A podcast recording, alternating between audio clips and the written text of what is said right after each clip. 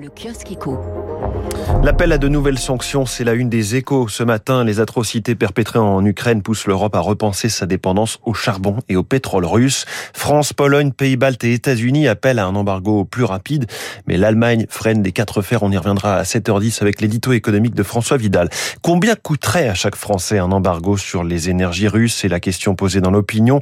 Deux études macroéconomiques récentes estiment entre 54 euros et 91 euros par Français et par an le coût d'un arrêt des importations du gaz, du charbon et du pétrole russe. Les entreprises tentent d'éviter la bérésina en Russie. C'est le dossier du jour dans le Figaro Économie. Sous pression, elles multiplient les annonces de départ du pays, mais leur retrait effectif est un parcours semé d'embûches. Dans le journal La Tribune, cet inquiétant manque d'électricité qui nous oblige à importer. On avait les chiffres hier de RTE. Le pic a été atteint à 8h45, mais plus bas que prévu.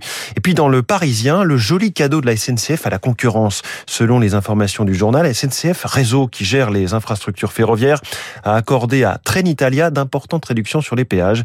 Le groupe italien qui annonçait hier euh, trois allers-retours supplémentaires dans son offre Paris-Lyon, portant cette, euh, cette première offre concurrente à grande vitesse à cinq allers-retours quotidiens. On referme ce kiosque.